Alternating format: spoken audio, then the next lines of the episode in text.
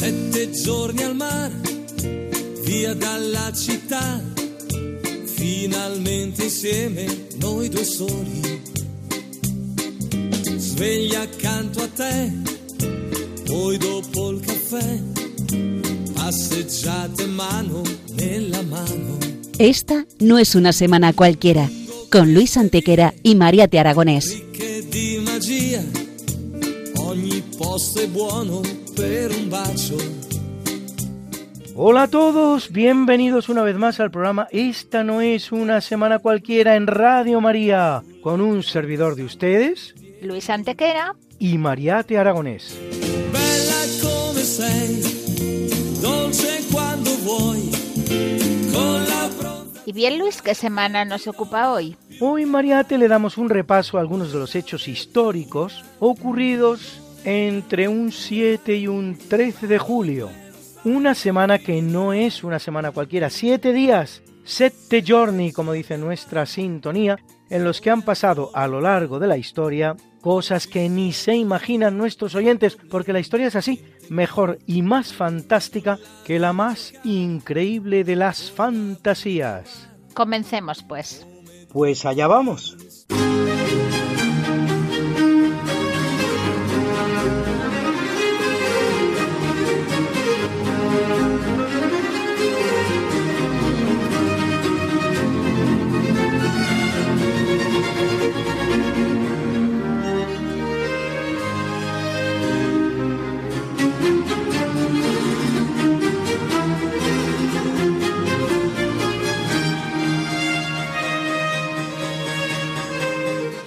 En el año 138 después de Cristo, Antonino Pío, hijo adoptivo del emperador Adriano, es aclamado a su vez emperador de Roma. Va a tener un largo reinado de 23 años que cabe definir como pacífico, el cual forma parte de la llamada Edad de Oro del Imperio Romano, junto con el de sus predecesores Trajano y Adriano, españoles los dos, por cierto, y el de su sucesor Marco Aurelio.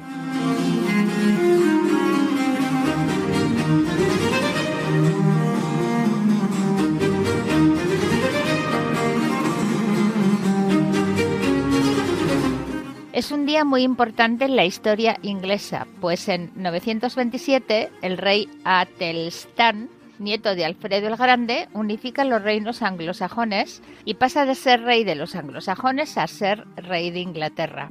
El primero, según muchos historiadores.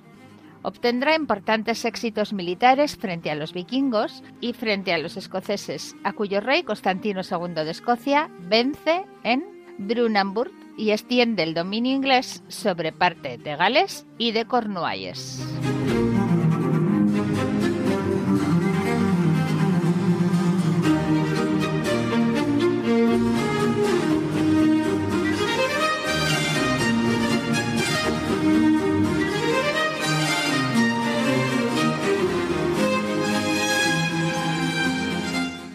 Capítulo siempre fecundo de la conquista, colonización y evangelización de América por los españoles, que va a permitir a los indígenas americanos el tránsito del neolítico al renacimiento en apenas dos generaciones, un tránsito que a los europeos había costado 7.000 enteros años, solo siete días después del trágico episodio conocido como de la Noche Triste, en el que los soldados de Hernán Cortés intentan abandonar Tenochtitlan después de que el emperador Moctezuma de los aztecas haya sido asesinado de una pedrada por su propio pueblo, siendo descubiertos y masacrados por los mexicas, tiene lugar la batalla de Otumba, que enfrenta a 800 soldados españoles contra el ejército de 20.000 soldados que manda el azteca Matlatzincatzin.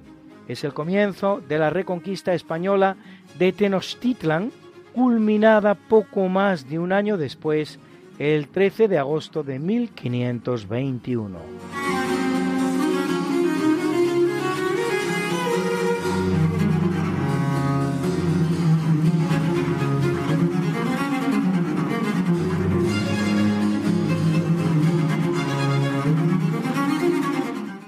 1647 en Nápoles, reinando Felipe IV de España, los impuestos sobre la fruta, harina y pescado creados por el virrey español del reino para sufragar la guerra contra Francia, eso sí, al grito de viva el rey de España y muera el mal gobierno, dan lugar a un alzamiento popular, el de los llamados malcontentos, a cuyo frente va el pescadero Tommaso Aniello, conocido como Mazzaniello.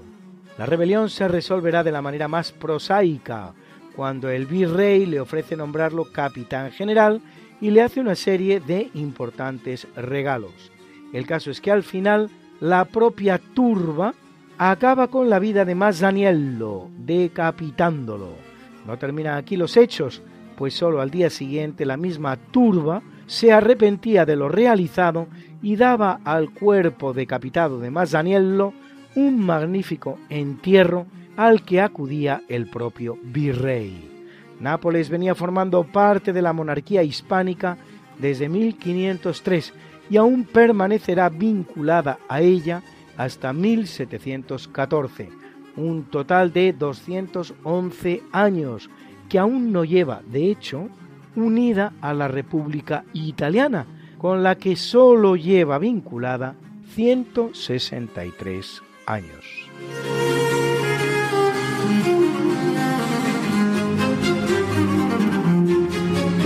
En 1815, Luis XVIII de Francia regresa a París tras el brevísimo periodo llamado el Imperio de los Cien Días, el que abarca desde que el 20 de marzo de 1815 Napoleón regresa a París tras abandonar sin que nadie se lo impida su exilio en Elba hasta que el 28 de junio de ese mismo año el emperador es derrotado por una gran coalición europea en Waterloo.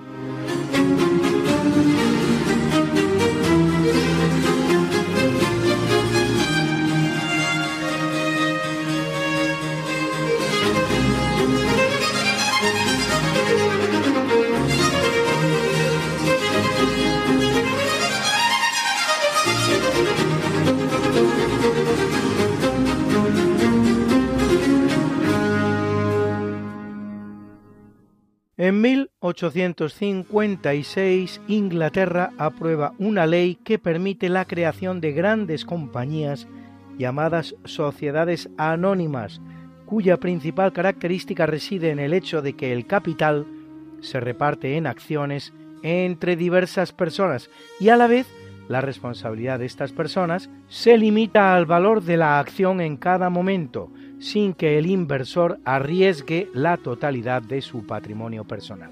No es la primera expresión de una sociedad anónima que tradicionalmente se atribuye a la Compañía de Indias Orientales holandesa, que ya en 1602 utilizaba el sistema de las sociedades anónimas para organizar las expediciones flamencas a las Indias en busca de las especias, la seda, la porcelana y los demás bienes de lujo procedentes de aquellos lugares y repartirse los beneficios mediante acciones que eran transmisibles y con una responsabilidad limitada.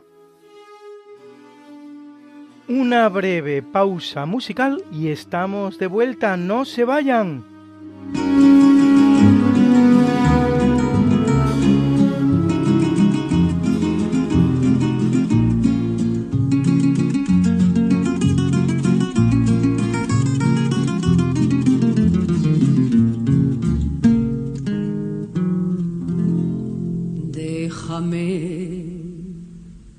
Te cuente limeño.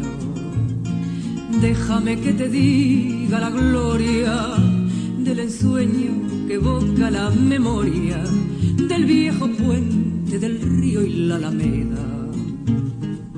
Déjame que te cuente limeño, ahora que aún perdura el recuerdo, ahora que aún se mece en un sueño el viejo puente del río y la alameda. Jazmines en el pelo y rosas en la cara, airosa caminaba la flor de la canela, derramaba lisura y a su paso dejaba aromas de mistura que en el pecho llevaba. Del puente a la alameda, menudo piel la lleva por la vereda que se estremece de sus caderas. Recogía la risa de la brisa del río, al viento la lanzaba del puente a la alameda. Déjame que te cuente, limeño, ay, deja que te diga, moreno, mi sentimiento. A ver si así despiertas del sueño, del sueño que entretiene, moreno, tu pensamiento. Aspiraste la lisura que da la flor de canela, adórnala con jazmines, matizando su hermosura alfombra de nuevo el puente y engalana la alameda que el río acompañará. Tus pasos por la vereda. Y recuerda que en el pelo y rosas en la cara. Airosa caminaba, la flor de la canela derramaba lisura y a su paso dejaba aromas de mistura que en el pecho llevaba. Del puente a la alameda, menudo piel la lleva por la vereda que se estremece al ritmo de sus caderas recogía la risa de la brisa del río y al viento la lanzaba. Del puente a la.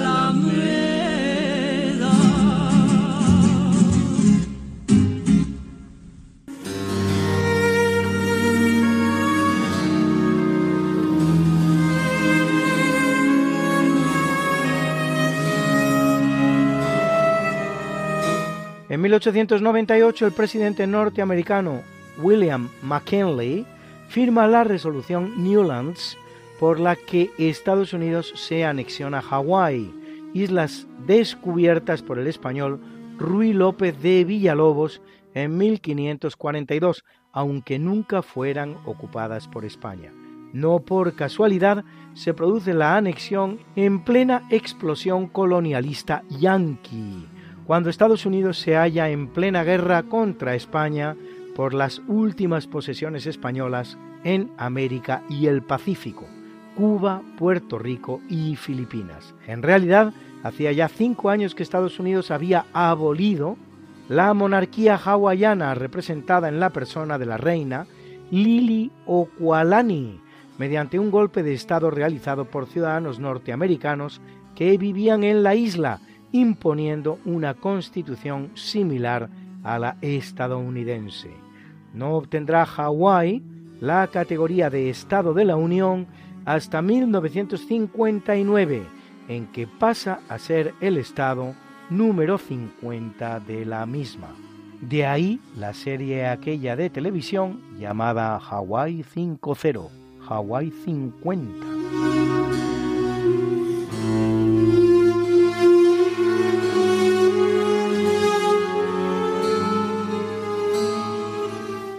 1906, en Francia, es rehabilitado el capitán Alfred Dreyfus, injustamente condenado a cadena perpetua en la Isla del Diablo, por supuesto espionaje a favor de Alemania, en un caso que la historia ha asociado estrechamente al antisemitismo francés. Dada la condición judía de Dreyfus. Este asunto se halla íntimamente relacionado con la carrera de uno de los grandes literatos franceses, Émile Zola, que a propósito del mismo escribirá su famoso artículo Jacques yo acuso que removerá conciencias.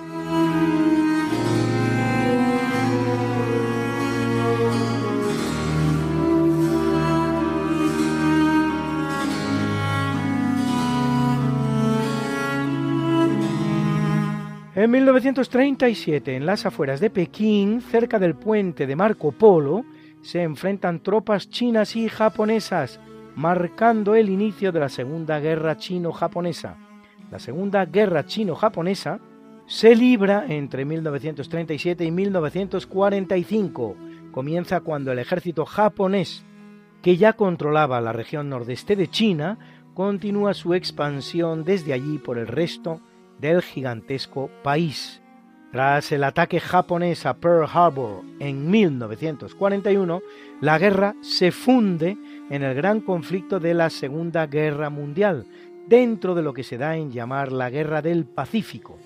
Produce unos 20 millones de víctimas, el 40% de las de la Segunda Guerra Mundial, y concluye con la rendición del Japón el 9 de septiembre de 1945, esto es, siete días después de la rendición de ese mismo país ante los Estados Unidos. Verdadera fecha, pues, del final de la Segunda Guerra Mundial.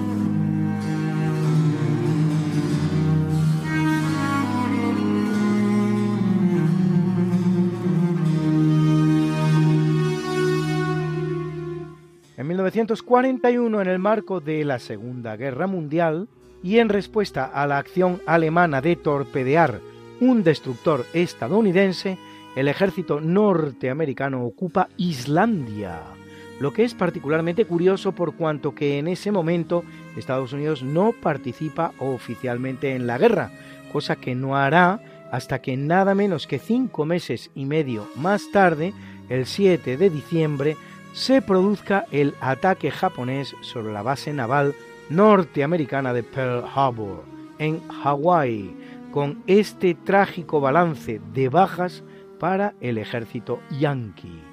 Cuatro acorazados hundidos, tres dañados y otro encallado, tres cruceros dañados, tres destructores dañados, cinco barcos de otro tipo hundidos, 188 aviones destruidos y 159 dañados, y más de 2.400 muertos.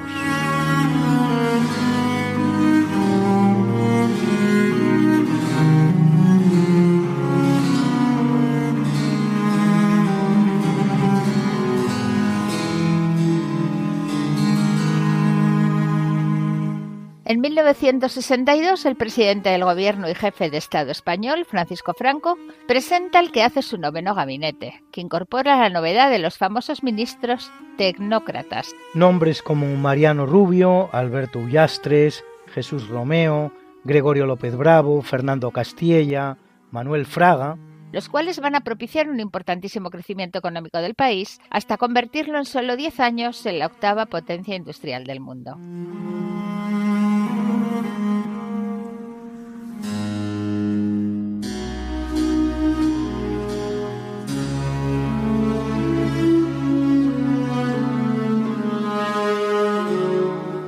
En 2005 en Londres, una serie de ataques terroristas coordinados con bombas en la red de transporte acaban con la vida de 52 personas de 18 nacionalidades diferentes y hieren a alrededor de 700 al estallar tres artefactos en el metro y un cuarto en un autobús.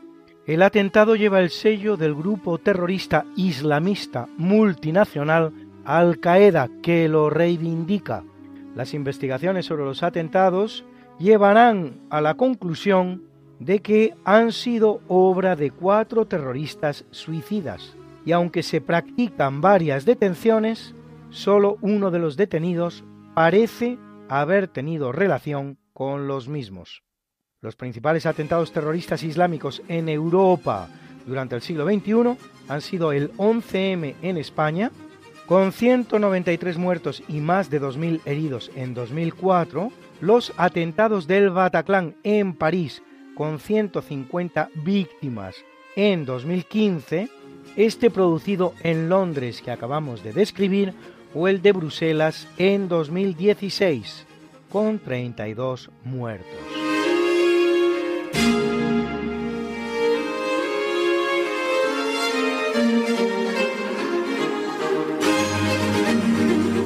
Y vamos a conocer un poquito mejor uno de los órganos, órganos musicales, queremos decir, importantes existentes en España, el de la parroquia de San Andrés de Villanueva de los Infantes, provincia de Ciudad Real, el órgano victoriano más grande existente en nuestro país. Y desde hace no tanto tiempo, pues vino a él en 2018 y todavía se está terminando de ponerlo a punto. Obra del gran maestro organero inglés Henry Spitchley, el principal discípulo del maestro Henry Willis, referencia de la organería inglesa. Nos lo cuenta el párroco de San Andrés, Agustín Garrido, y el organista de la iglesia, Evaristo Fresneda. Eva, según es conocido por todos en Infantes. Es un reportaje de CMM Play.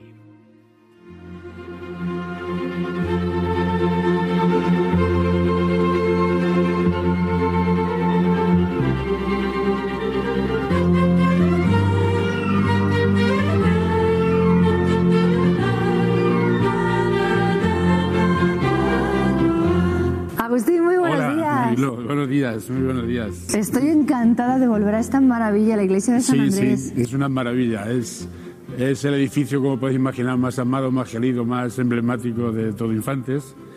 Y bueno, no hay turista que venga a Infantes y si se queda sin ver la iglesia le falta lo esencial. Turistas, padre, que además ahora tienen otro motivo más para visitar esta grandiosa iglesia y es este órgano que tengo entendido que es el órgano victoriano más grande de toda España. Sí, sí, exactamente. Es un órgano de una envergadura grande, eh, muy bueno y realmente de la época victoriana. Y lo importante también estuvo eh, expuesto en la exposición de, París eh, en el año 1889. Lo construyeron precisamente para hacer una exhibición del avance de organero que había en Inglaterra.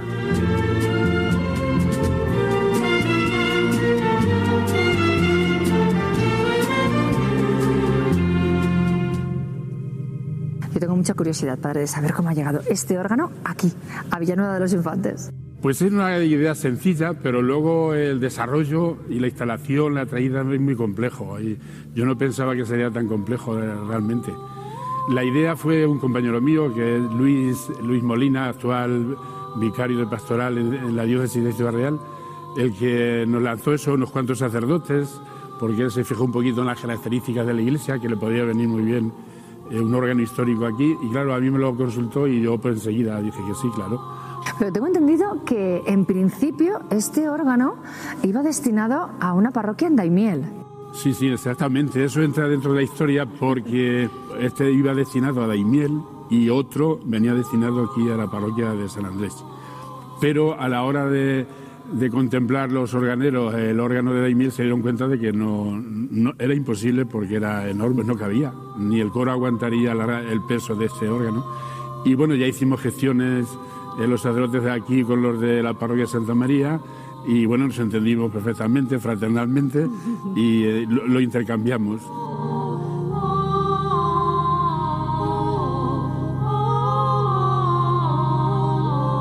Un parto arduo, complicado, pero afortunadamente ya está aquí. La cuestión es ahora cuándo podremos escucharlo en su plenitud. Sí, lo más importante, el objetivo, como todos podemos comprender, de un órgano es el culto, que es lo fundamental. Y eso ya lo estamos disfrutando con Eva, el organista, pero no obstante, para, para terminarlo bien del todo, porque tiene cinco teclados, tiene cinco secretos también, eh, todo eso es muy complejo y está todavía sin terminar. Entonces, Esperamos que para el mes de septiembre, esa es la ilusión que tenemos y la esperanza, esté terminado.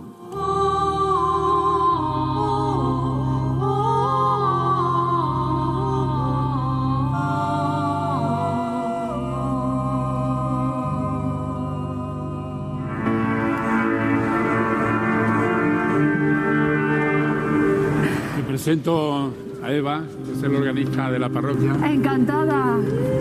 Evaristo, imagino que sientes eh, a partes iguales emoción y responsabilidad a la hora de enfrentarte a esta maravilla. Ya lo creo que sí, es una responsabilidad porque es, la primera vez que, veo un órgano de esta característica y tan enorme como este. Y la verdad que, bueno, pues ahí poco a poco me voy haciendo con él, me voy familiarizando.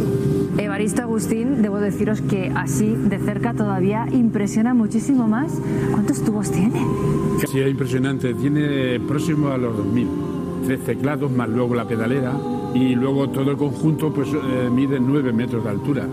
6 de, de, anchura también y de profundidad son 3 metros. Es impresionante, sí. Bueno, pero esto lo que pone en valor un órgano como este, sin duda es el sonido. Maestro, todo suyo.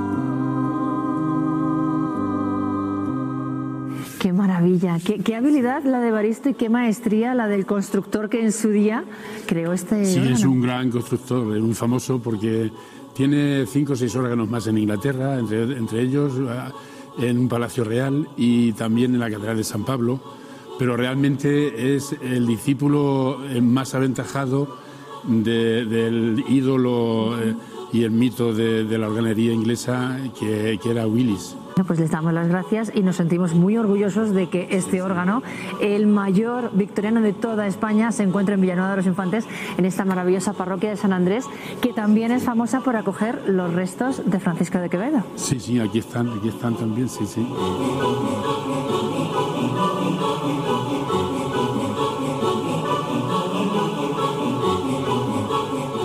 Agustín, te agradezco muchísimo que nos hayas acompañado en nuestra visita. Bueno, vosotros. a la iglesia de San Andrés y yo voy a aprovechar eh, que estoy en este precioso pueblo para visitar también la celda en la que Quevedo pasó sus últimos sí, años. Sí, sí, allí murió. Encantado. Gracias, Muchísimas Agustín. Hasta la próxima, Hasta la volveremos. próxima, Hasta seguro luego. que sí. Adiós.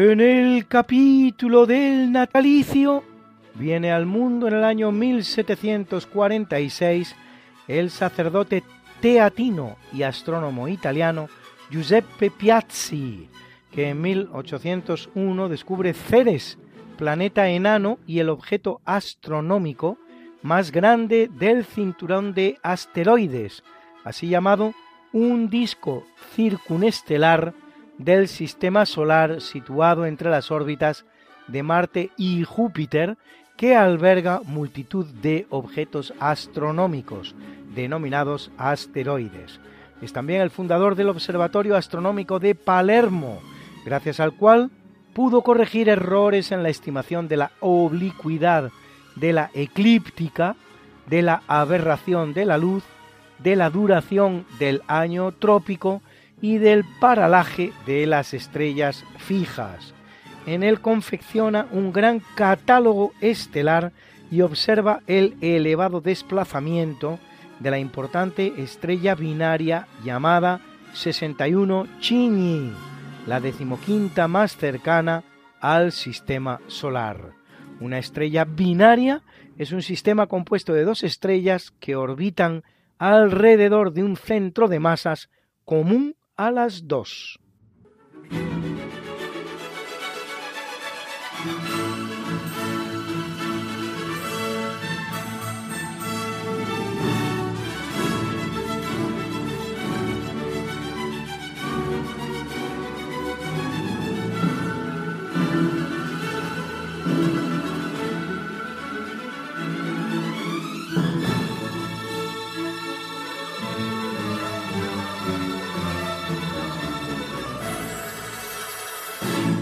1752 nace el inventor francés Joseph Marie Jacquard, que, hijo del propietario de un telar, en 1801 diseña un telar gobernado mediante tarjetas perforadas que se constituirá en uno de los más tempranos precedentes de la informática, el cual a la larga permitirá suprimir tres de cada cuatro puestos de trabajo en el sector. La consecuencia será una de las primeras manifestaciones en la historia de la famosa mecanoclastia, los ataques a las máquinas de mecano, máquina, clastia, destrucción, siendo incluso gravemente amenazado por sus compañeros.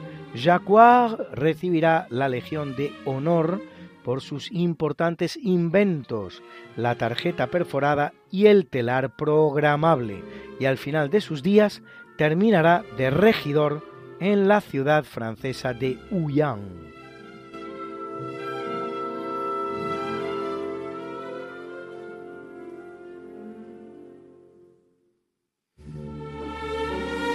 Nace en 1792 Diego de Argumosa, médico español que se forma durante la Guerra de la Independencia y que introduce en España la técnica del ensayo clínico y el uso del éter como anestesia.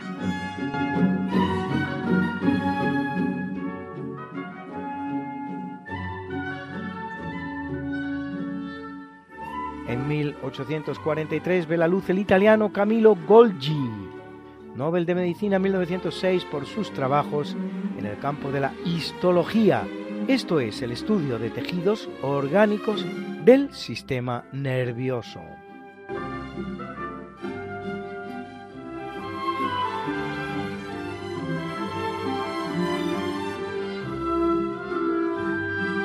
Nace en el año 1860 el compositor austríaco Gustav Mahler Mahler, según decimos en español, autor de nueve sinfonías completas y de una décima inacabada, así como de varias canciones o Lida, por su nombre en alemán, entre cuyos méritos merece destacarse también la reprogramación de la obra de Bach, caído en el olvido, siendo él mismo Mala redescubierto por directores como los alemanes Bruno Walter, Otto Klemperer o el norteamericano Leonard Bernstein. Nacido judío se convierte al catolicismo, algunos dicen que oportunamente para poder prosperar en su ascensión musical. Hoy la primera de sus sinfonías, a gusto de quien les habla, la mejor, aunque otras como la segunda o la tercera son más elogiadas, y concretamente su segundo movimiento está acompañando este natalicio.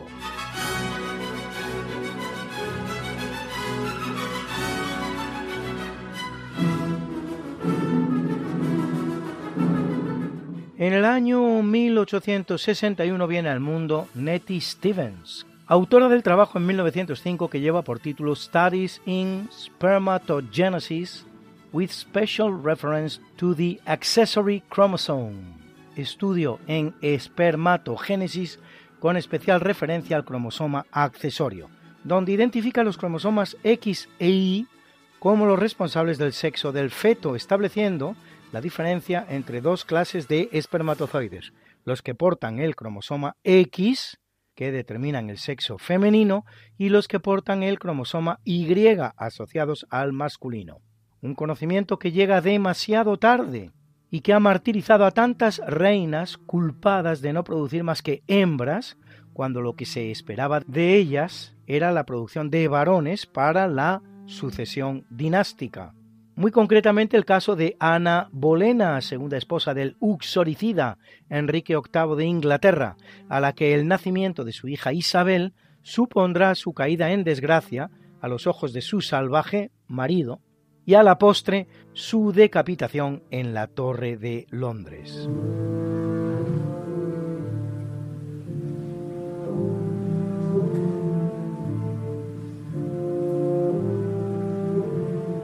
En 1887 nace Moshe Segal, más conocido como Marc Chagall, pintor bielorruso de origen judío, uno de los más importantes artistas del estilo llamado surrealismo, uno de cuyos principales trabajos será la cúpula de la ópera Garnier u Ópera de París, trabajo que realizó gratuitamente en 1964 por encargo del entonces ministro de Cultura francés André Malraux y que cubre el trabajo anterior realizado en 1872 por Jules Eugène Lenepveu, titulado Le Muse et les heures du jour et de la nuit, las musas y las horas del día y de la noche, al que solo tapa permaneciendo debajo sin ser destruido.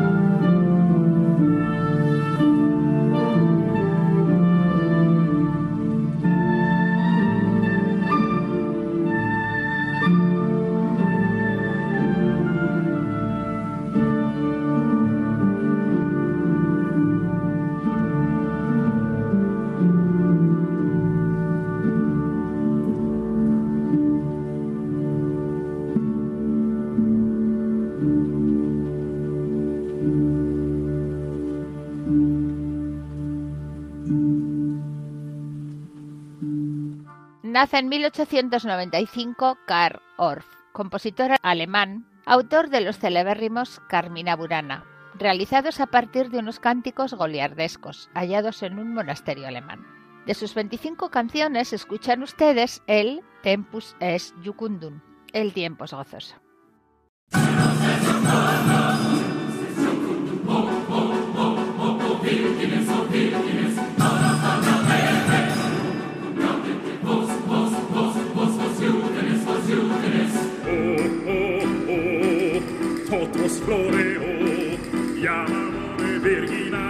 otros ardeos, nuevos, nuevos, amores. ¡Tropea, tropea, tropea!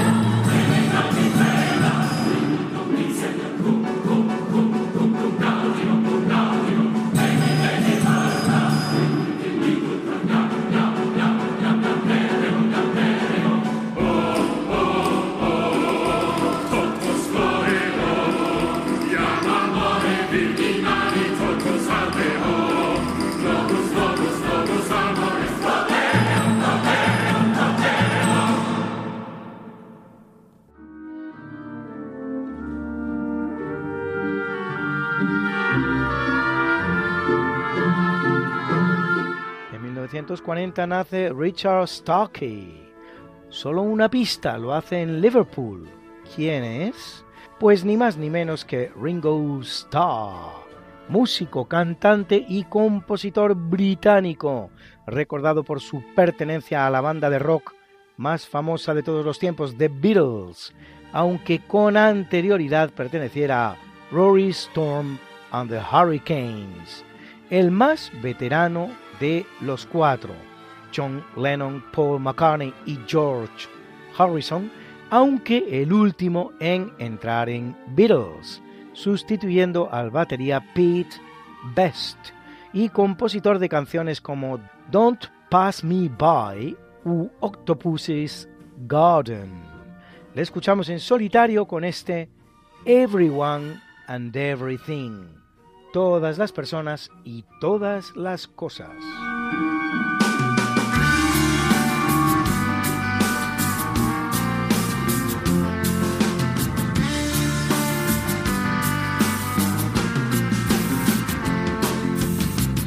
Everybody, where you at? Time to meet your greatness.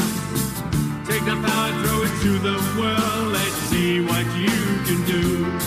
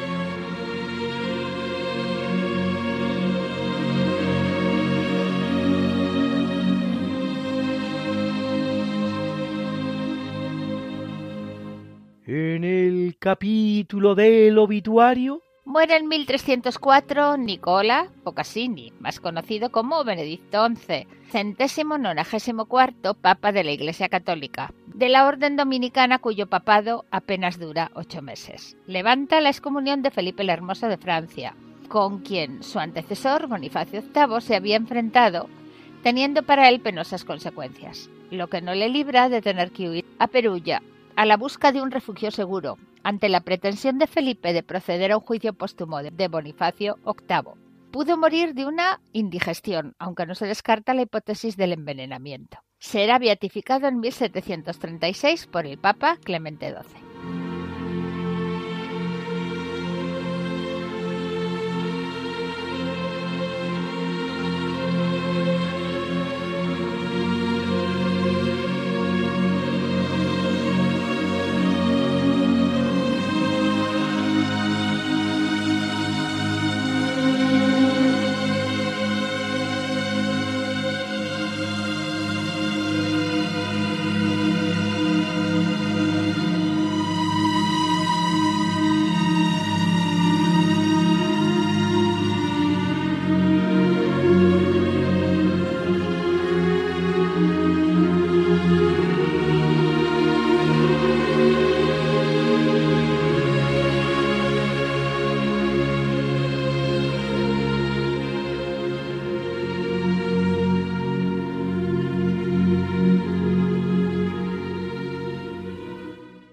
1901 muere la escritora suiza Johanna Spiri, mundialmente conocida por su precioso cuento infantil Heidi, la niña de los Alpes que vive con su abuelo, que si bien fue en sí un libro con un gran éxito, se convertiría después en uno de los seriales de dibujos animados japoneses más seguidos del mundo.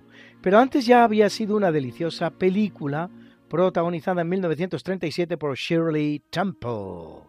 Heidi o Heidi en alemán es el diminutivo del nombre alemán Adelheid, es decir, Adelaida en español.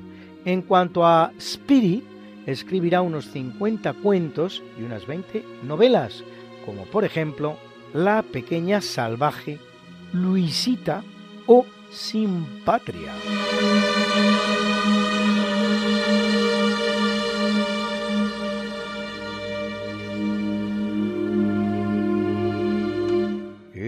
Año 1930 fallece el médico y escritor Arthur Conan Doyle, escocés de origen irlandés y católico, creador del detective de ficción más famoso de todos los tiempos, Sherlock Holmes. Pero no solo, sino que fue también un prolífico autor de ciencia ficción con títulos como El mundo perdido, novela histórica como Sir Nigel, teatro y hasta poesía. En su libro The Crime of the Congo, El crimen del Congo, denuncia el genocidio perpetrado en ese país por Leopoldo II de Bélgica, que se estima entre 5 y 10 millones de congoleños. El propio Doyle se quejaba de que sus 56 relatos y cuatro novelas sobre Sherlock Holmes opacaran el resto de su obra, entre 20 y 30 obras de ficción, libros de historia sobre dos guerras, varios títulos de ciencia paranormal, tres de viajes, uno sobre literatura, varias obras de teatro, dos libros de criminología, dos panfletos políticos, tres poemarios, un libro sobre la infancia y una autobiografía.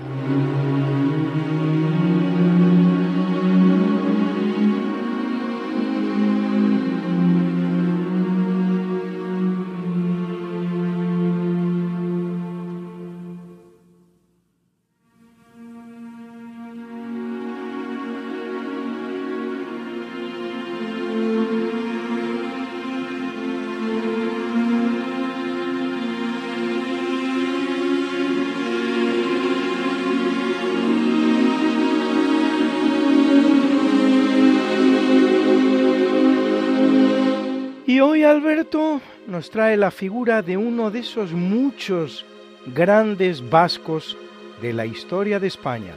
Escuchen.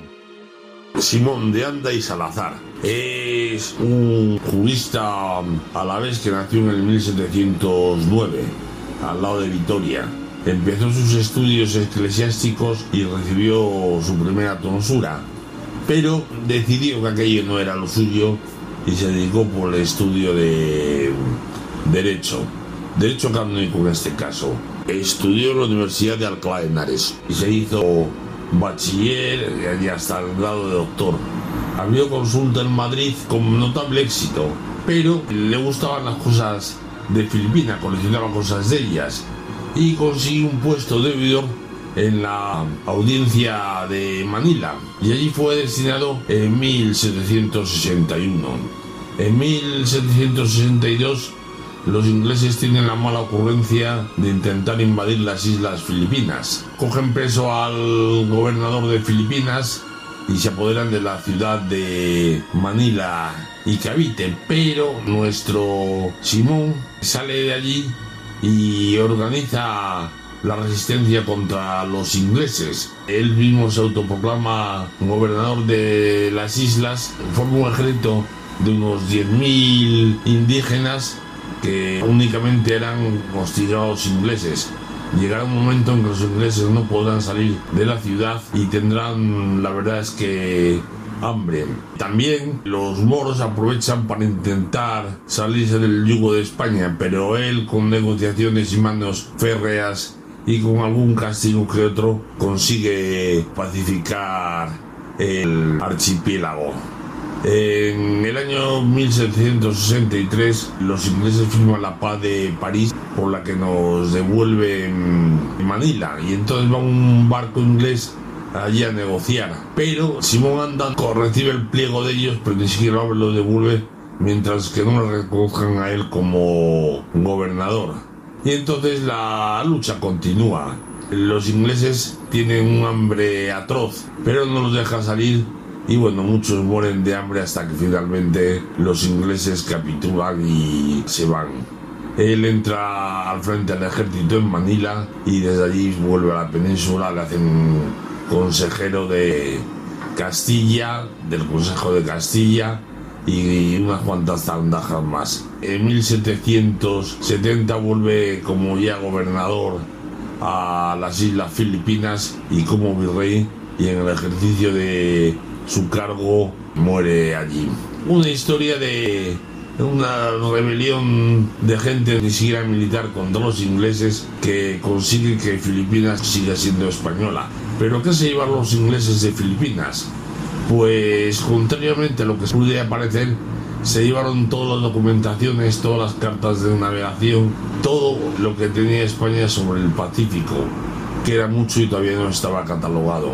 Luego los Cook y demás descubrieron Hawái, pero sí, con las cartas de navegación españolas que ya estaban descubiertas. Pues esto es todo y buenos días.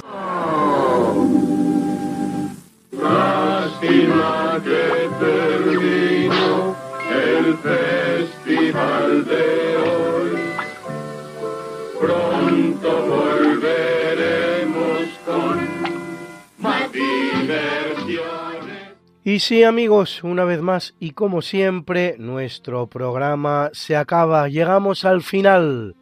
Pero recuerda,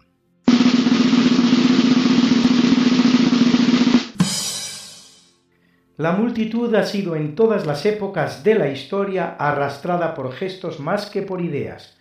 La muchedumbre no razona jamás. Gregorio Marañón, médico español, académico de nada menos que cuatro academias, uno de los grandes sabios españoles del siglo XX, autor de interesantísimas biografías como Don Juan, ensayos sobre el origen de su leyenda, Amiel, un estudio sobre la timidez o ensayo biológico sobre Enrique IV de Castilla. Uno de los grandes promotores de la Segunda República Española hasta el punto de ser su casa donde tuvo lugar la reunión final entre Alcalá Zamora, el republicano, y el conde de Romanones, el monárquico, el mediodía del 14 de abril de 1931, en que se proclamaba la República, para la claudicación monárquica y el traspaso de poderes a la República. Solo un año después escribía a Ortega y Gasset, hemos sido una fuerza grande para traer la República y hemos dado un sentido más alto que el que había hasta entonces al movimiento. Ahora se hunde precisamente ese sentido de dignidad.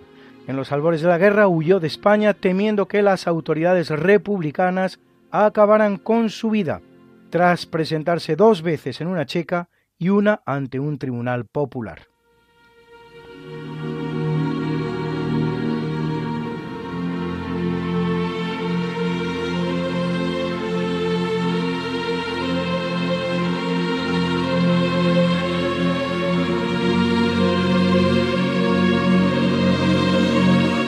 Ahora bien, no nos vamos a despedir sin presentar como siempre la mucha buena y variada música que nos ha acompañado hoy. Y en el tercio de eventos, el concierto para cello número 3 en La Mayor de Carl Philipp Emanuel Bach, conocido también como CPE Bach. Era el Bach Collegium Japan, dirigido por Hidemi Tsuzuki. En el natalicio hemos escuchado la primera sinfonía de Gustav Mahler. Era la orquesta del Festival de Lucerna que dirigía Claudio Abbado. Y en el obituario nos ha acompañado el Adagio para cuerdas de Samuel Barber, interpretado por la New York Philharmonic Orchestra que dirigía Leonard Bernstein. Y tres preciosas canciones para amenizar nuestras pausas, la flor de la canela de Chabuca Granda, en la voz impagable de María Dolores Pradera, una señora de la música, y también la canción Everyone and Everything, todas las personas y todas las cosas, de Ringo Starr, interpretada por él mismo, y finalmente, y también, esa pieza maravillosa del Carmina Burana que es el Tempus es Iocundum, de Carl Orff, interpretada por la Chicago Symphony Orchestra y el Chicago Symphony Chorus que dirigía James Levine.